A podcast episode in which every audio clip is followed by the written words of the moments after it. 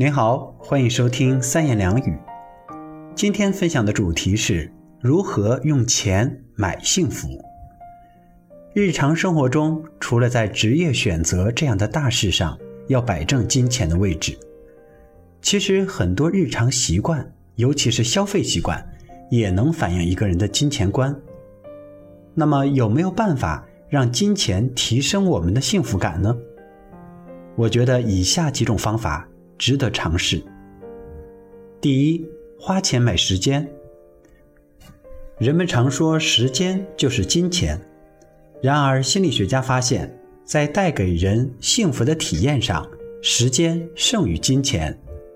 花时间与家人和朋友待在一起，比为了钱去加班或者降低社交的频率，能带给我们更多的快乐。当我们认为时间就是金钱时，我们反而容易把不直接创造经济收益的行为看作浪费时间，从而变得更加急躁，很难体会到独处或跟亲友相聚的幸福感。花钱买时间，就要避免在一些重复琐碎的事情上亲力亲为，比如家务。你可以请钟点工来做，也可以通过家里添置扫地机、洗碗机、烘干机等设备来解决。又比如购物，在网上订菜、采购生活用品等，能节省大量往返菜市场、超市的时间。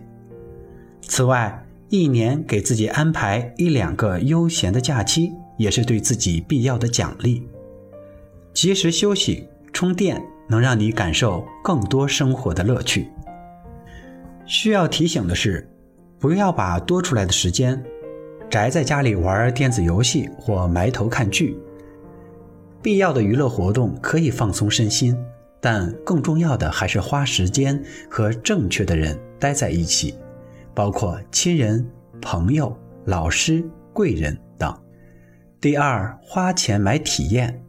有些人在心情烦躁、情绪不好的时候，会拼命花钱买东西来转移注意力，缓解心中的不快。其实，跟买鞋子、衣服、包等物品相比，旅游、听音乐、看电影等娱乐体验带来的快感更加长久和深远。享受体验能拓展我们的时间，因为生命有限，充分享受每一个瞬间。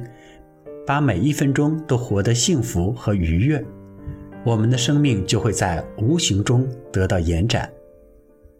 第三，花钱建立友好的社会关系。如果我们在心情不好的时候，能跟亲人或者朋友交流，哪怕只是一两句关心的话，也会让我们觉得好受一些。这样的关心就是一种社会支持。社会支持和金钱代表的资源，都是我们安全感的源泉。过分重视金钱，则会降低我们对社会支持的渴望，让我们忽略社会关系的重要性。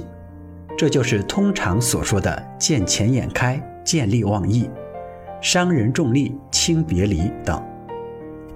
美国洛杉矶大学的著名心理学家艾伦·费斯克认为。亲密的社会关系之间的伤害，靠金钱很难弥补，反而要用更多的社会行为、更亲密的举动来弥补。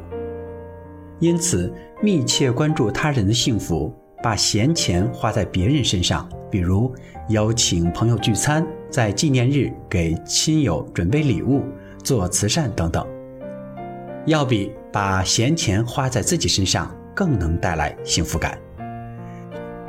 这节内容摘自彭凯平老师《活出心花怒放的人生》，感谢您的收听。如果您喜欢本篇文章，欢迎点赞或留言。我们下期再见。